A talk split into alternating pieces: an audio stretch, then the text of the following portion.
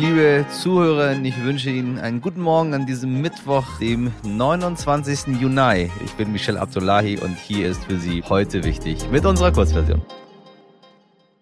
Zuerst das Wichtigste in aller Kürze. Das schottische Parlament will erneut darüber abstimmen lassen, ob Schottland unabhängig werden soll von Großbritannien. Das neue Referendum soll voraussichtlich am 19. Oktober 2023 stattfinden. 2014 hatte eine knappe Mehrheit der Bevölkerung für den Verbleib im Vereinigten Königreich gestimmt. Das war allerdings noch vor dem Brexit. Heute beginnt der NATO-Gipfel in Madrid. Eine große Frage ist, ob es gelingen wird, die Aufnahme von Finnland und Schweden in das Bündnis zu ermöglichen. Beide Nordstaaten möchten nach Jahrzehnten der Neutralität in die NATO eintreten, um besser vor einer möglichen russischen Aggression geschützt zu sein.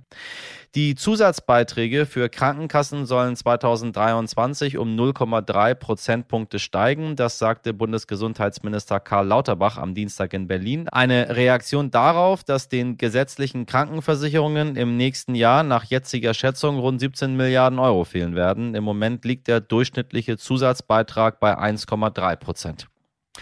Die Kauflaune in Deutschland ist so schlecht wie nie zuvor. Niemand will Geld ausgeben. Wahrscheinlich, weil niemand Geld hat. Laut der Gesellschaft für Konsumforschung wurde im Juni der niedrigste Konsumindex seit Beginn der Erhebung im Jahre 1991 gemessen.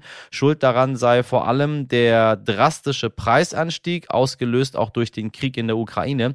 Derzeit liegt die Inflationsrate bei 7,9 Prozent. Dazu kommen die hohen Energiekosten, die viele von uns schwer belasten. Am Rande des G7 Gipfels haben unsere RTL-Kolleginnen deshalb mit Bundeskanzler Olaf Scholz über Energiekonzepte für die Zukunft gesprochen.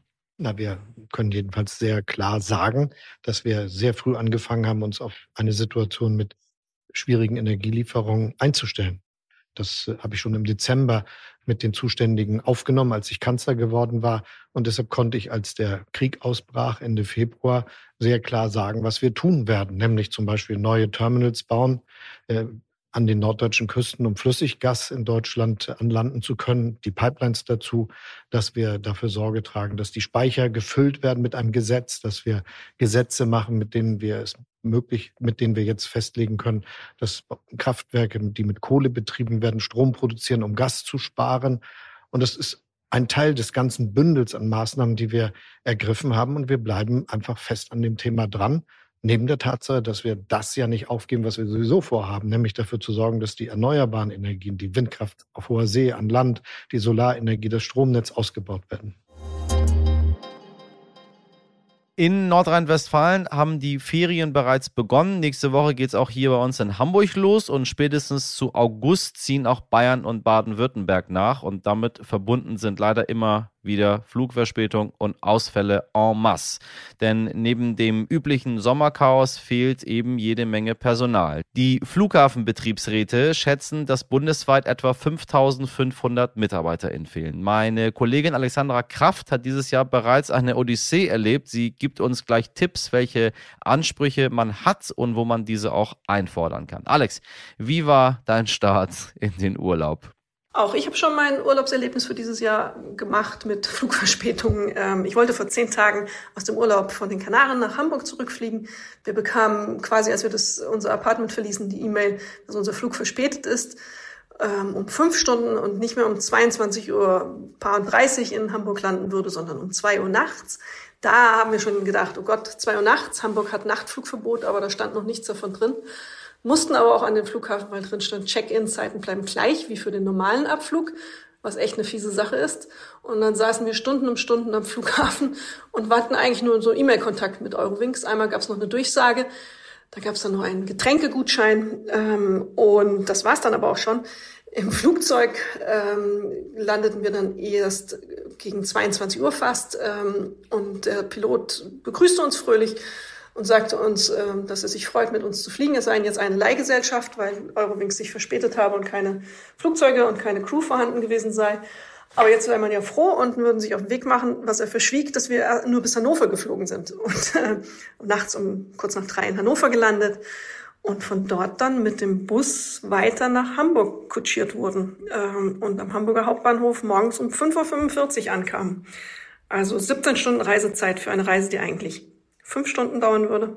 Ja, 17 Stunden Reisezeit. Hättest du die auch mit einem 9-Euro-Ticket holen können, wenn du dann einfach zum Beispiel von Hamburg nach Kiel gefahren wirst. Ja, die Lebenszeit kann man sich nicht wiederholen, aber zumindest gibt's ein bisschen Geld zurück. Lieber Alex, was kann man tun im Falle einer solchen Verspätung? Früher musste man mit solchen Verspätungen einfach leben. Heute ist das gesetzlich geregelt, dass man Recht auf Schadenersatz hat. Ab mindestens drei Stunden in der europäischen Flug, Abflug ähm, oder Ankunft hat man ein Recht auf 250 bis 600 Euro. Das hängt davon ab, wie weit die Distanz ist. Das staffelt sich.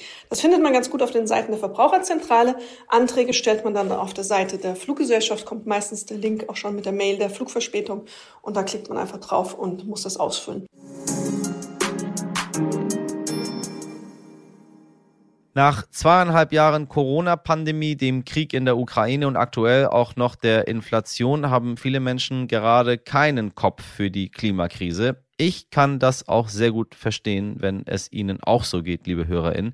Aber leider ist sich der überwiegende Teil der WissenschaftlerInnen einig, die Klimakrise wird das drängendste Thema der nächsten Jahre bleiben. Ganz egal, was sonst so auf der Welt abgeht und worauf wir so Lust haben. Und es wird richtig teuer für uns alle. Es wird vermutlich Menschenleben kosten und wir brauchen dringend sinnvolle Lösungen, um etwas dagegen zu tun. Um die Klimakrise also wieder mehr auf die Agenda zu rücken, haben Luisa Dellert und Markus Ehrlich den Podcast Climate Crime gestartet. Wenn Sie uns schon länger hören, erinnern Sie sich vielleicht an unsere Geburtstagsfolge Nummer 100. Da war Luisa schon einmal zu Gast. Beide haben diverse Unternehmen gegründet, sind zum Teil journalistisch unterwegs und Luisa lässt sich auch noch zur Nachhaltigkeitsmanagerin weiterbilden. Die beste Basis also für einen Podcast, der die Klimakatastrophe anhand von menschlichen Verbrechen nachvollziehbarer macht. Lou und Markus, ich grüße euch beide. Schön hier zu sein. Hallöchen. Hi, danke für die Einladung. Sehr, sehr gerne, weil ihr ein Thema, ein Feld beackert, nämlich auch im, im ähm, Segment Podcast, was wir hier immer wieder als Nachrichten äh, ansprechen. Schockierendste Verbrechen an Menschen, Tieren, Natur, Klimakatastrophe meets True Crime. Ihr habt Vape-Mafia gehabt, ihr habt Agent Orange gehabt, ihr habt Kindersklaven gehabt, ihr habt Fast Fashion gehabt, ihr habt Autoabgase gehabt. Äh, wie schafft man das denn trotzdem, dass äh, am Ende nicht irgendwie so eine völlige ähm, Verzweiflung da ist, so eine Aufgabe, sondern man sagt, ich ja, ich, ich nehme da was mit und ich möchte was verändern. Ich fange jetzt an. Also ich glaube, das war uns auch ganz wichtig, Markus, das spreche ich für uns beide, dass wir nicht nur erstmal die Verbrechen erzählen und darüber sprechen in unserem Podcast, sondern am Ende auch darüber reden, hey, was hat das mit uns zu tun und wo können wir auch vielleicht mit anpacken, aber auf der anderen Seite auch immer noch mal klar zu machen, die großen Hebel müssen Politik und Wirtschaft irgendwie äh, einmal umlegen und nicht wir, aber im Kleinen kann man trotzdem immer wieder probieren, ein Stück nachhaltiger zu leben und zu schauen, dass man eben die Dinge doch in den Griff kriegt.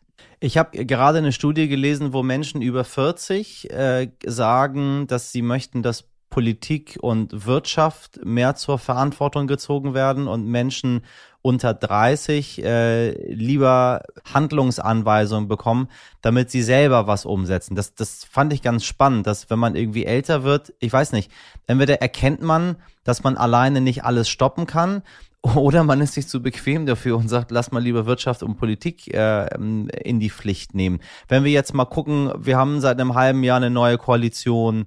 Sie sind sehr progressiv und sehr fit und sehr modern und sehr cool in diese neue Regierung gestartet nach 16 Jahren Merkel. Habt ihr euch von dieser Ampel, von dieser Fortschrittskoalition, fällt jetzt so schwer, das zu sagen, ähm, ein wenig mehr erhofft, was den, was den Klimaschutz angeht? Oder sind die auf einem guten Weg und wir meckern einfach nur zu viel?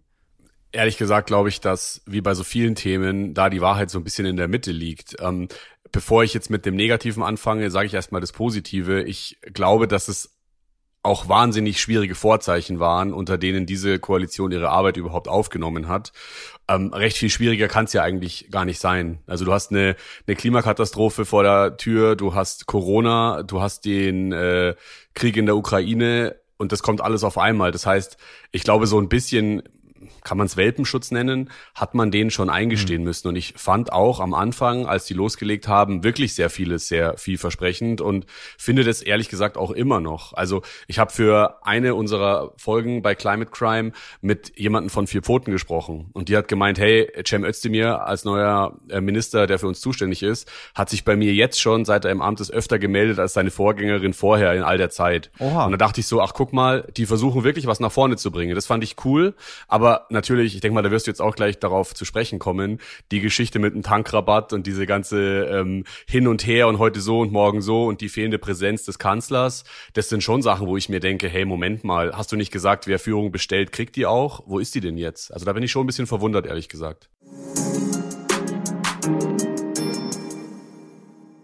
Kurz und knackig, das sind wir gerne. Das sollte bei diesem Gespräch aber nicht so bleiben, liebe HörerInnen. Wenn Sie noch etwa 15 Minuten übrig haben, empfehle ich Ihnen von Herzen die Langversion. Und wie immer, damit Sie nicht alles doppelt hören müssen, steht der Zeitpunkt des Gesprächs mit Luisa Dellert und Markus Ehrlich auch in der Folgenbeschreibung. Genießen Sie einen hoffentlich sonnigen Mittwoch und schreiben Sie uns an heute wichtig stern.de, wie Ihnen diese Folge gefallen hat. Machen Sie was draus. Ihr Michel Abdullahi.